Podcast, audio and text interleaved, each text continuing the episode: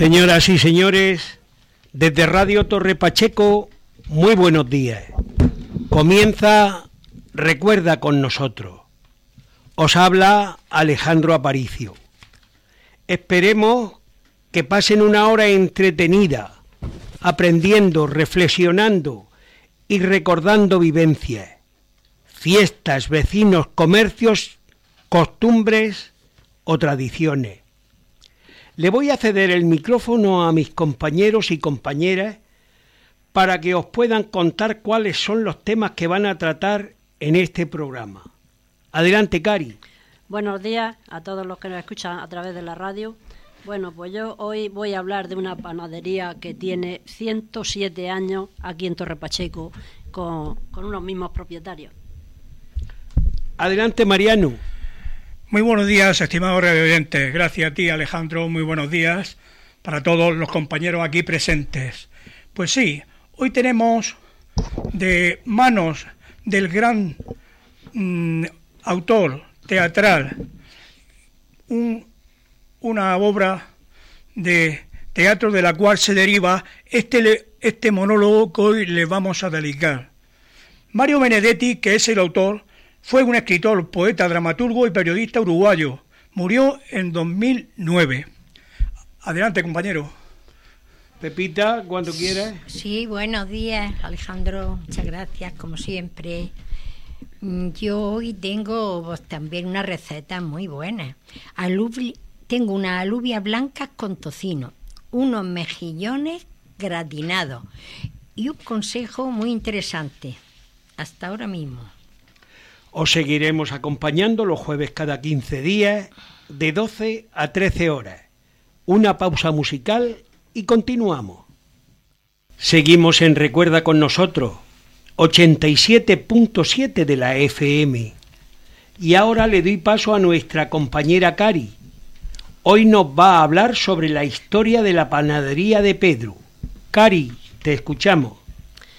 Buenos días, otra vez, a todos los oyentes de Radio Torre Pacheco. Y estamos aquí en el estudio de Lali Jiménez.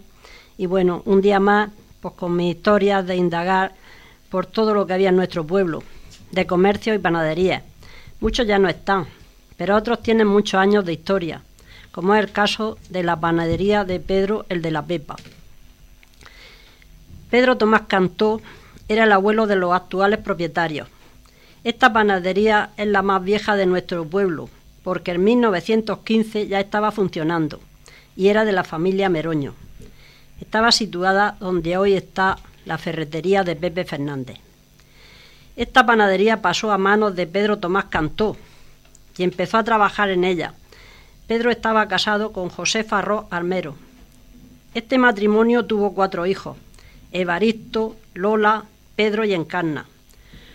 Su residencia habitual la tenían en Murcia, porque querían que sus hijos estuvieran, tuvieran estudios, y allí tenían la universidad por mucho más cerca. Pedro trabajaba aquí en la panadería y también tenía un empleado. Y los fines de semana se desplazaba a Murcia a ver a la familia, su mujer en su casa con sus hijos.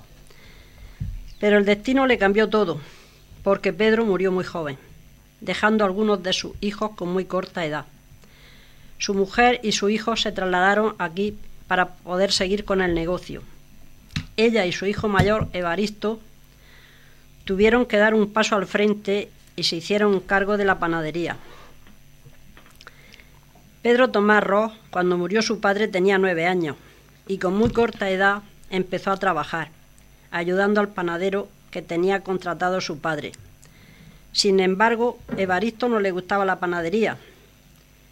Él quería estudiar, pero como era el mayor, tenía que hacer sus estudios y ayudaba en la panadería por la noche. Por la mañana se iba en bicicleta a Cartagena para seguir con sus estudios de farmacia, acompañado de su amigo Herminio Alcaraz, que estudiaba medicina, los dos en la bicicleta a Cartagena, que tenían un trayecto regular. Los años pasaban y el mayor terminó su carrera de licenciado en farmacia y se fue a Madrid. En la panadería seguía su madre. La panadería pues se conocía como la, panadería de la Pepa. Esta mujer siempre estuvo detrás del mostrador, vendiendo su pan. Después de, de marcharse su hermano mayor, Pedro y su hermana se pusieron al frente del negocio. Eran los dos encargados de amasar para vender en la panadería y también mm, había tiendas del campo que le tenían que llevar el pan.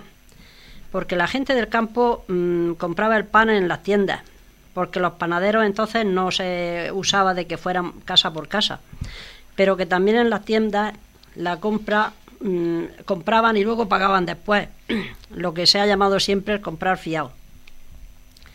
La panadería necesitaba personas para el reparto, y Pedro tenía dos empleados. Estuvieron muchos años, que ayudaban a amasar y hacer el reparto del pan por las tiendas y el reparto a domicilio, que ya empezaron a hacer el reparto a domicilio. Estos panaderos fueron Julián y Luciano. Pedro, Pedro Tomás Ro contrae matrimonio en el 1960 con Salvador Arroz Carrillo, y tienen dos hijos, Pedro y Julián. Salvadora es una mujer muy luchadora y estando criando a su hijo también trabajaba en el horno. Salvadora empezó a pensar en hacer cosas de repostería, pero no tenía ni recetas ni experiencia. Se lo comentó con los amigos de su gremio y le ofrecieron sus recetas Próximo a la Navidad, pues lo primero que hicieron fueron las tortas escaldadas, con una receta que le dio entonces Pepe Olmo, aquel de la, de la tienda Olmo. Pero ella seguía con su idea de tener un buen surtido de repostería. Y como venían las mujeres a cocer su aguinaldo y otras venían con la masa y allí eñían los rollos, se pasaba un, un rato entretenido ahí en las panaderías, cada una contando su experiencia pues ella le pedía las recetas y la señora Marina le dio las recetas de las tortas de naranja. Silvia los rollos de Pascua. Josefa la Palgatera y Sole venían con llandas de cordiales y también le dieron la receta. María Pintado le dio las estupendas recetas de las magdalenas, que eran extraordinarias, porque en aquellos años no había tanta repostería industrial. Y las magdalenas de la panadería pues eran igual que las que se hacían en casa, tenían el mismo sabor y el, mismo estilo. Así se hizo Salvadora especialista en repostería y durante muchos años era la encargada de hacer repostería, muy especial, con recetas tradicionales. Después, la panadería se trasladó a la calle Soto número 3 y se conocía como Panadería de Pedro de la Pepa.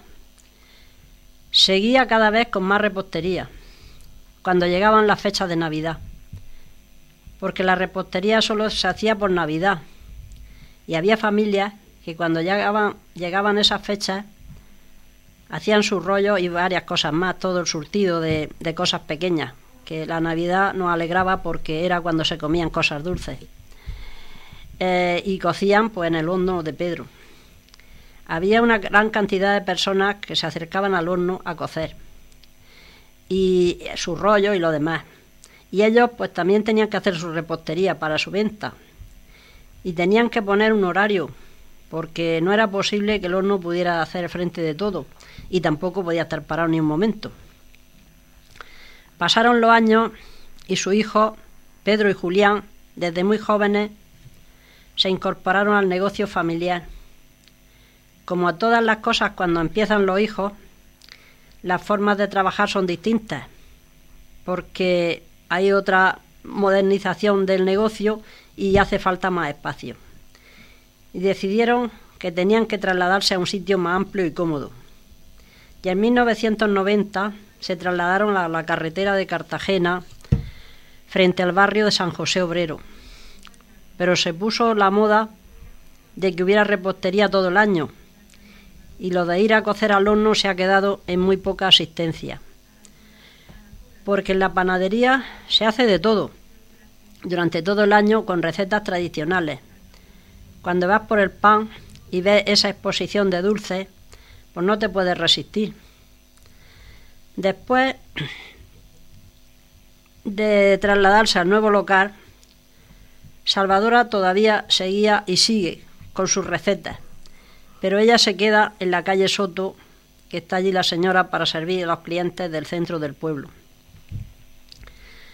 Panadería Pedro, como hoy es conocida, dirigida por los dos hermanos Pedro y Julián, son la tercera generación de panaderos, con un cambio a la hora de hacer el pan. Antes era una masa que se tenía que empezar a primera hora de la madrugada. Ahora tienen mucho más trabajo. La variedad y el buen surtido de toda clase de pan. En repostería con recetas tradicionales y muy antiguas. Tarta y toda clase de dulces, que es una variación importante. También de empanadas y, todo lo que es comestible de, de cosas de panadería.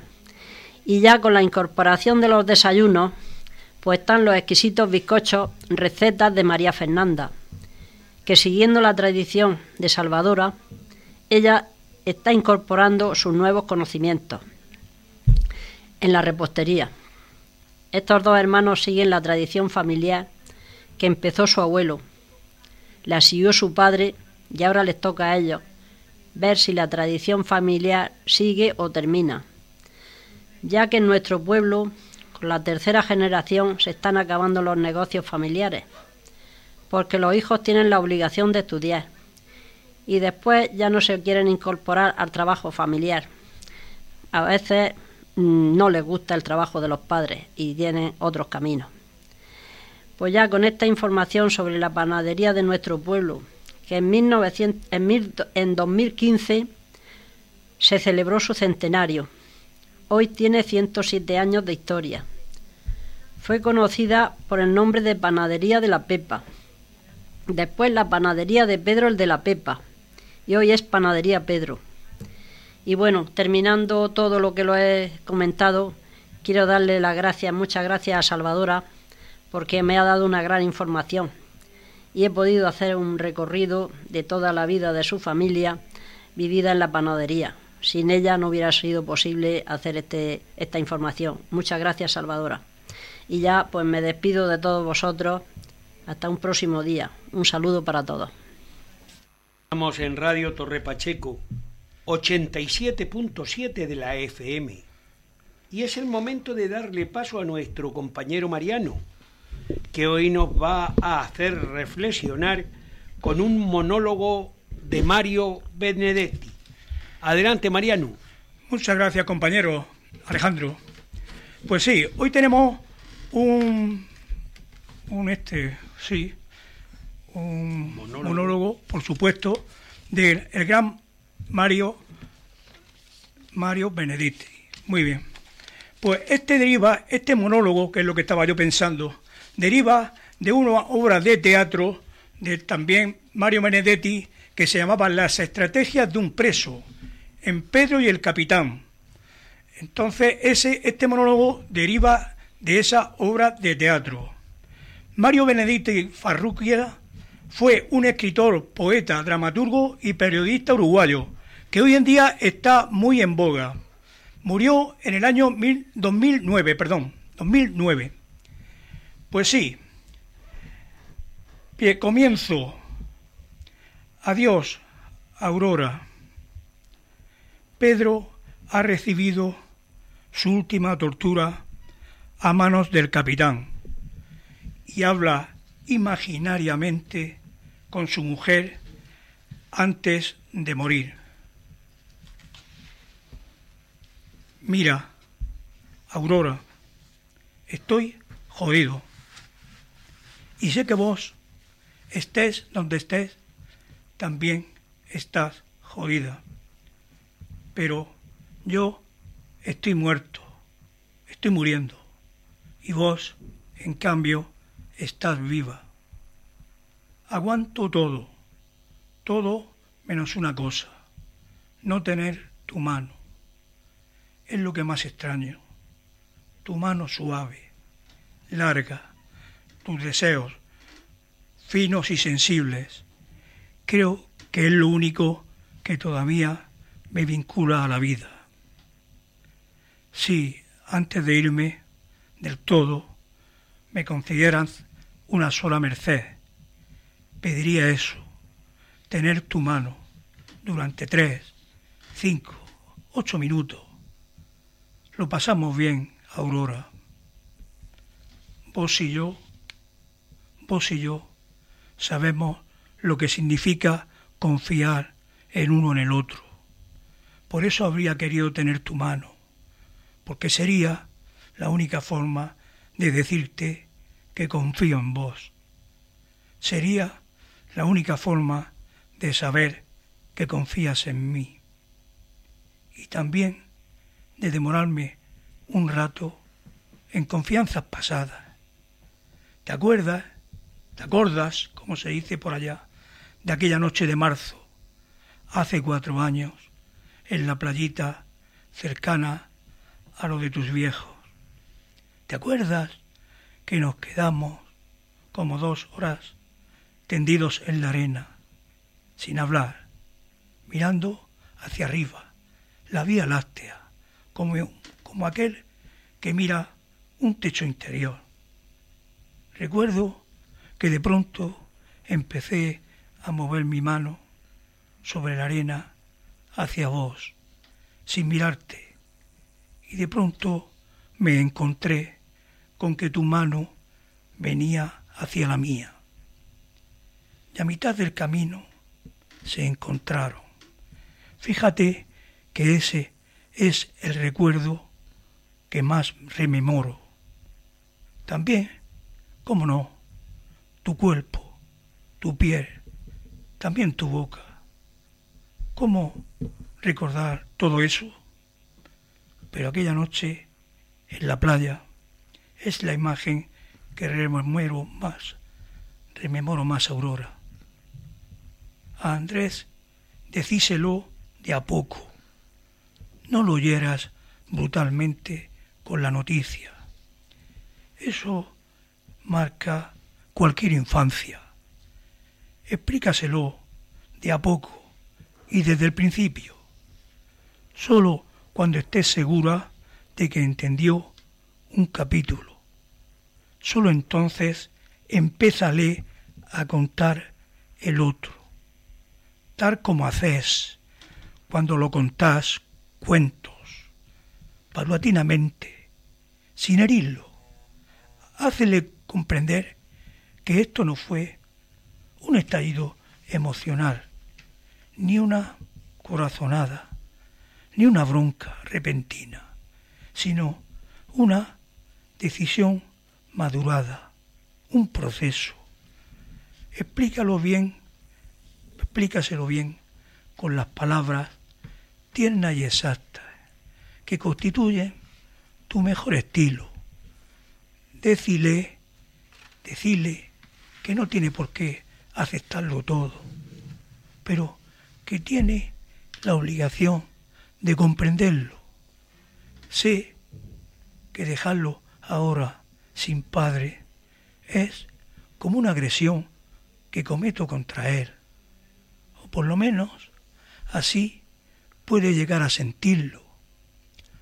No sé si hoy, pero acaso algún día o en algún insomnio, confío en tu notable poder de persuasión para que lo convenzas de que con mi muerte no lo agredo sino que a mi modo trato de salvarlo. Puede, pude haberle salvado mi vida si le delataba. Y no delaté, pero, pero, pero si delataba, sé que iba a destruirlo. Hoy, a lo mejor, se habría puesto pues contento de que papi volviera a casa pero nueve o diez años después se estaría dando con la cabeza contra las paredes.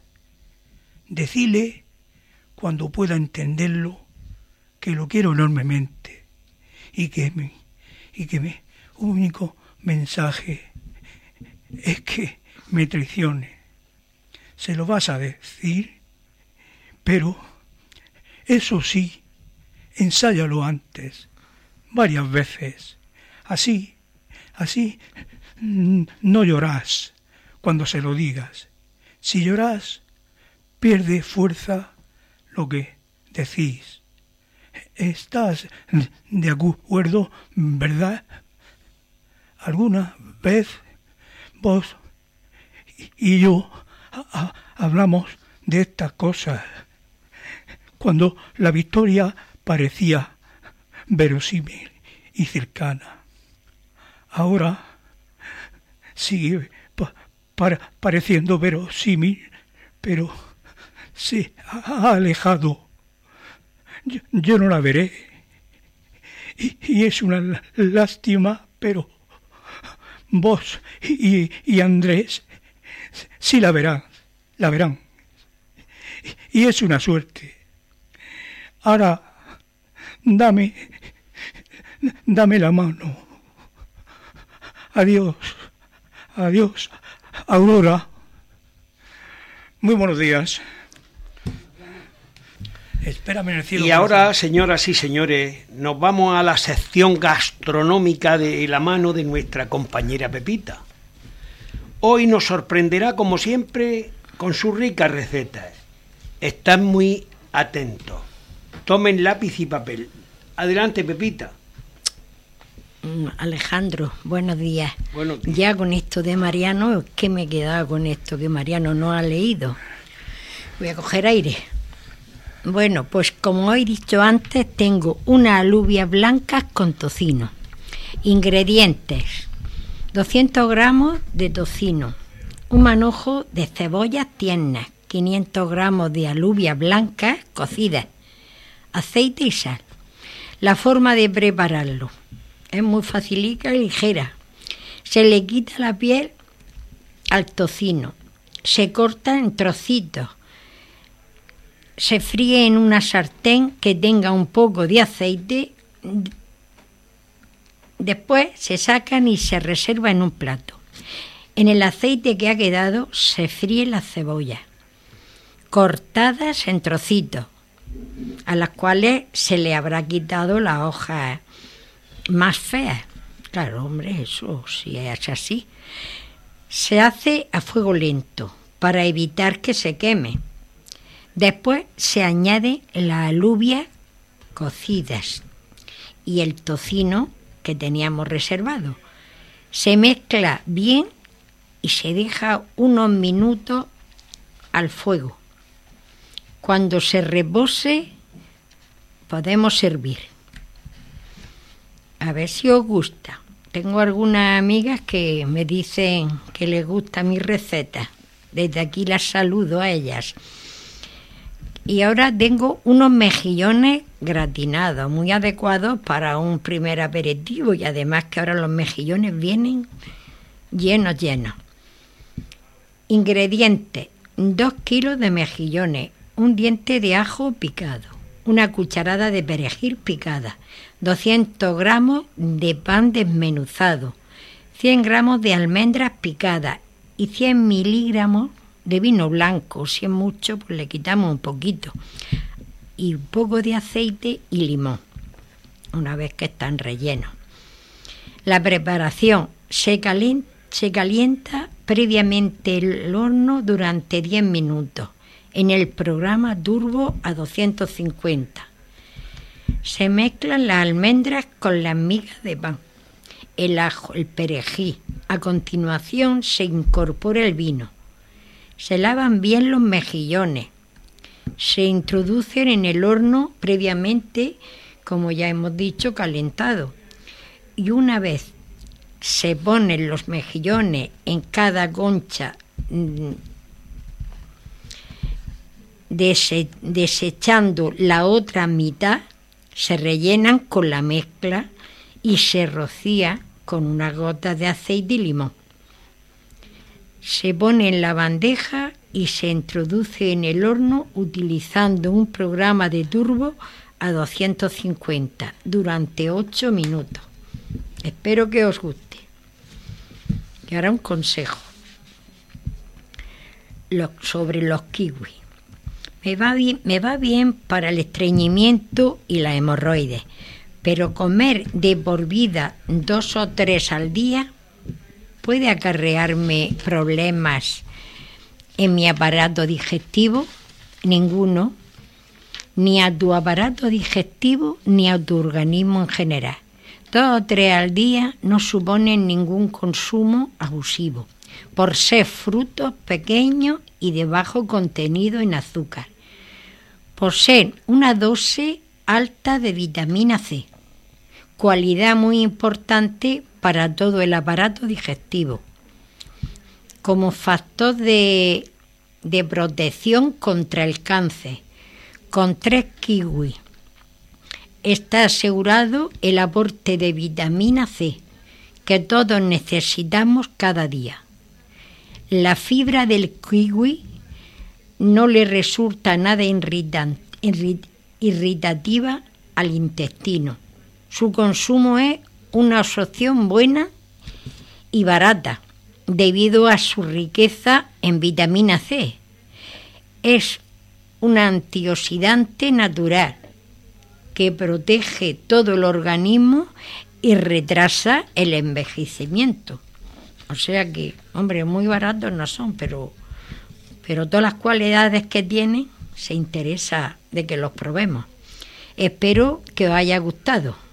Un saludo. Señoras y señores, eh, seguimos en Recuerda con nosotros, un programa que te acompaña los jueves cada 15 días, de 12 a 13 horas. Y ahora damos, mis compañeros y yo, damos paso a la tertulia. ¿Cómo la vamos a comenzar, amigos, compañeros? ¿Sobre las panaderías, por ejemplo? Pues bueno, Muy bien, sí. vamos a hablar sobre las panaderías. Las pocas panaderías que quedan hoy aquí en Torre Pacheco. La verdad que el tema del pan se ha convertido en, no sé, en un negocio fuera de las panaderías.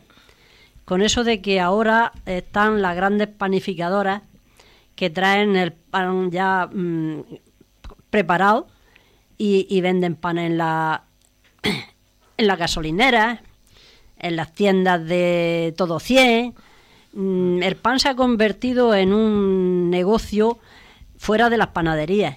Y eso, la verdad, que está perjudicando mucho a los panaderos actuales. Y tienen un valor importante las personas que se están manteniendo a lo largo de los años con ese negocio. Porque hoy mm, ya hay una infinidad de, de clases de pan. El sistema no es el mismo que llevaban de sus antepasados. No sé cómo lo veréis vosotros sobre la variedad y la venta del pan como está hoy. Pues sí, efectivamente, lleva razón Cari todo lo que has dicho, por supuesto, como siempre, que el, caso este del pan, pues pasa eso, que ya estaba, está muy, muy ya en todo, en plan, en plan fábrica, y claro, pues no sabemos si la calidad, la calidad no la que entendemos, sino la que nos puede luego como tal sentar ese pan de panificadora, etcétera, etcétera, y esos otros productos. Entonces, pues creo, yo por supuesto sigo pensando que la industria tiene que ir evolucionando, pero también pienso que en otra época sabíamos exactamente lo que comíamos, entre otras cosas sobre el pan. Sí, efectivamente, pero la verdad es que hoy te acercas a cualquier supermercado y no hablemos de nombres, pero es que va a coger y es que ya no sabes. Con pepitas, con cereales, con lo otro. Madre mía, madre mía, cuánta variedad. Yo recuerdo cuando era niño en casa, en el campo, en los Beatos concretamente, pues como me figuro que aquí ocurriría también en Torre Pacheco, pues se amasaba en casa. Se, se preparaba y el trigo candeal se molía previamente en el molino harinero y con eso la, mi madre, mi abuela y todo eso hacían el pan, que ese pan hacían unos panes redondos, unas hogazas redondas, de esas que duraban ocho o diez días y, y el pan te lo podías comer como cuando te apeteciera y ese pan no se ponía duro. No es lo mismo que ahora este, que si lo compras en ese de pan prefabricado, pues te dura un día, más no.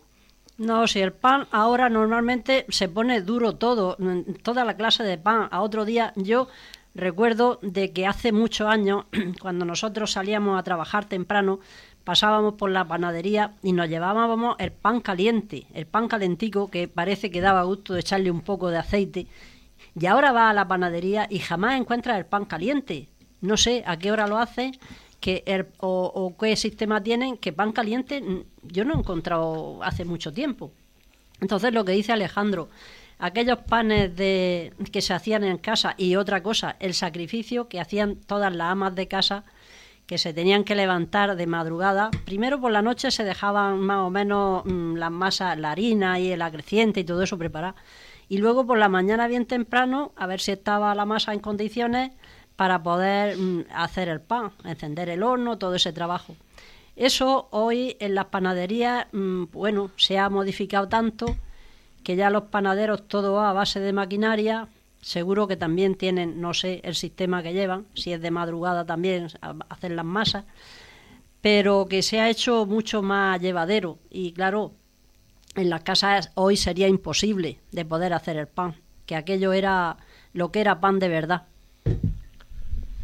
Yo si, si el tema lo merece y podemos extendernos algo, ¿por qué no lo extendemos hacia la Navidad? Mm, correcto. sí puede ser puede ser palpable. Claro, sí. Yo, y yo más, más me voy a hacer niño. Ahora que he cumplido los 76, me quiero hacer un poco niño.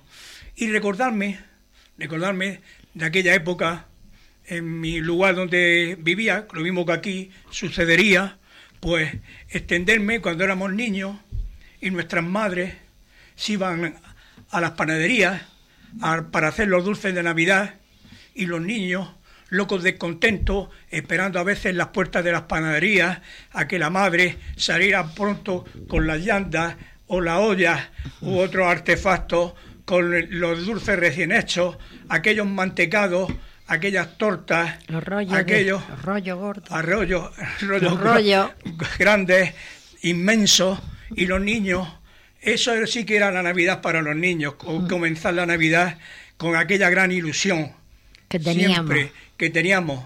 Pero eso de estar en las panaderías esperando en la puerta a que las madres fueran saliendo de, de, sacar del horno calentico y llegar a la casa para que probar siempre algo, eso era maravilloso. Yo también lo recuerdo, pero vamos, la alegría que te daba y vamos. Y para nada decía mi madre, no, no, que están calientes. No, si se había roto un rollo es que era repartido entre nosotros antes de sacar el barreño para la calle. Porque es que, no, es que no aguantaba de verdad. Luego en la casa se guardaban con mil amores, esperar la Navidad, porque que si no los comíamos antes, como los pillábamos con tanto deseo, pues bueno, pues estaban un poco recortados. Pero yo recuerdo que mi padre por las noches nos ponía un rollo en la mesita de noche a mi hermana y a mí, los dos más pequeños, para que si nos daba hambre de madrugada que nos lo comiéramos. Figúrate, como estaban guardados durante el día, eso muy fuerte. yo también quiero volver, retrotraerme atrás, porque esta frase que voy a decir, mucha gente no la va a comprender. Se trataba de cuando hacían la hoguera para en el horno, estaba la pala, que es donde se metía el pan, pero también estaba el ugañero. El ugañero, que quizá que no lo sepa nadie, o sea, muy pocos de los mayores, tal vez, se acuerden, y era para remover las brasas para que desprendiera el calor. Y entonces eh, eso eh, consistía en un brazo de palo y en la punta tenía como un hierro para que remover las brasas y aquello pues claro eso era muy no sé, cuando lo sacaba estaba caliente, no lo podías tocar porque había estado el, En el horno. eh, el, el aguijón del hierro en, en revolviendo las brasas. Y, eh, en fin, eran cosas y, y cuentos y recuerdos de antaño. Eso. Aquel trabajo, por casualidad, o estoy confundido, Espera, que hay una llamada. Sí. Hola, buenos días. Hola, buenos días, dígame. Bueno, es que respecto a lo que estáis hablando de lo del pan, tenemos que pensar que antes los hornos eran de, de obra, ahora son eléctricos, no tienen leña. Entonces el pan no puede salir igual. Entonces antes se amasaba, se dejaba en las tablas, ahí para que reposara. Claro. Porque en mi casa, en mi, yo me acuerdo cuando mi madre me mandaba por el pan, entonces estaba, no, todavía no está, porque el horno no estaba en condiciones. Sí, sí. Entonces ahora los hornos, ¿cómo son? ¿Eléctricos? Claro.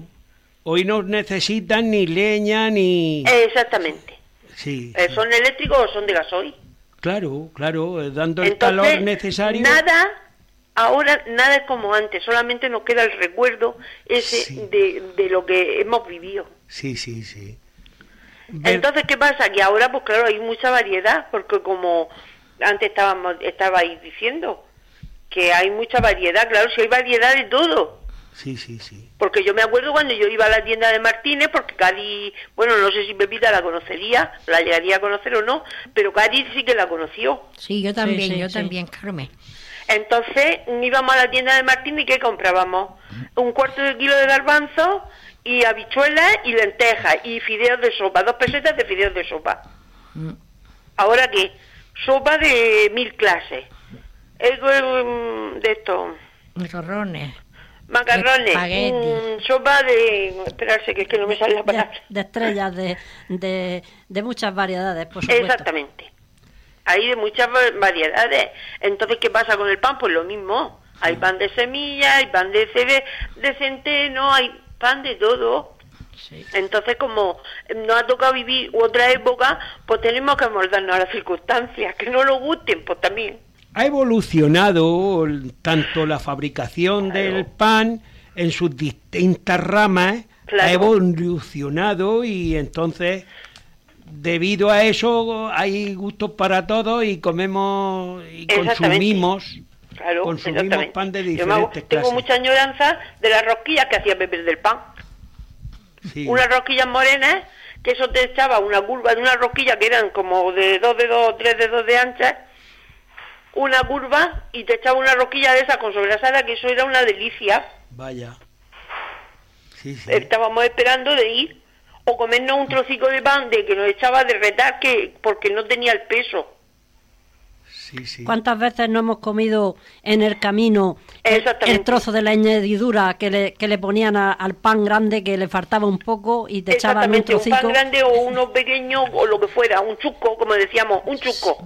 Y, Porque no teníamos no teníamos otra cosa. y nos llamaba mucho la atención de ver la diferencia que había del pan casero que se hacía en casa al que Claro, ya se compraba claro. en las tiendas. Claro, Entonces, claro, mm, no es que no queramos modernizarnos, Carmen, si es que lo que pasa es que estamos dando vueltas a cómo lo vivimos nosotros cuando éramos pequeños, a la Pues claro, diferencia. sí que es- Es- por eso tenemos esos, recu- esos recuerdos y que la gente de ahora, pues claro, no como no lo ha vivido, pues lo ve un poco extraño. Claro, eso es lo que pasa. Eh, otra cosa que iba a decir yo antes cuando estábamos hablando de los dulces y de los rollos, de lo que decía Alejandro, y que se, se hacían en las casas y se guardaban para la Navidad. Y había Hombre, claro que sí. Había Yo personas... me acuerdo que en mi vecina, cuando nosotros éramos jovencicas, íbamos, sacaba la olla del armario de un armario que tenía en una cochera con, los con los mantecados de, de almendra, después de San Antón.